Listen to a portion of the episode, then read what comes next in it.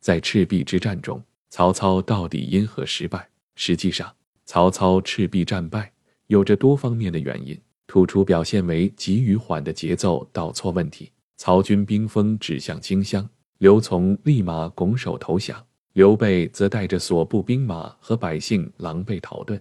曹操大军一路追击，应该说，曹军的追击速度还是很快的，但曹操却没有将胜永追穷寇，给了刘备难得的喘息之机。同时，孙权在鲁肃、周瑜等主战派的鼓动和诸葛亮的游说下，下决心联刘抗曹，使得曹军一下子就面临二打一的局面。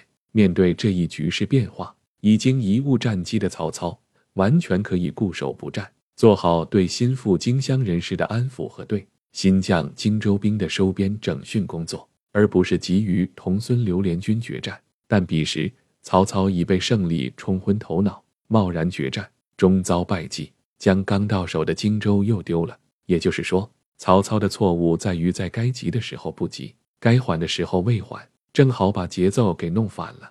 此外，在具体战斗中，曹操又犯了轻敌和骄兵的毛病。至于火攻一事，也再次反映了曹操的贻误战机，因为他完全可以在偶发的东风之前，借着己方在上风头的优势，率先向孙刘联军发动火攻或常规进攻。至于曹操为什么在出战失利的情况下就主动撤出战斗，其根本原因在于曹军内部爆发了严重的瘟疫。在古代，瘟疫的爆发和传播。往往与卫生状况和人员聚集情况紧密相关，因此军营和监狱这些人员密集且卫生条件不好的场所，常常容易爆发瘟疫。自古就有“求瘟均瘟”的说法。东汉末年的建安年间，更是疫情汹涌、大疫频发的时期，史称“建安大疫”。据说，曹操的重要谋士郭嘉和曹操爱子曹冲都死于这次军瘟。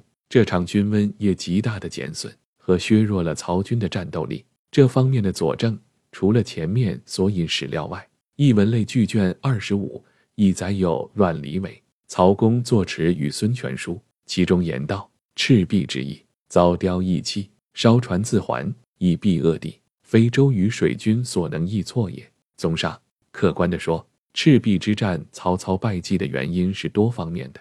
但军瘟无疑是造成曹军战斗力急剧下降，并导致曹操兵败北撤的重要因素。也就是说，在决定赤壁之战胜负的诸因素中，瘟疫实际上扮演了至关重要的角色。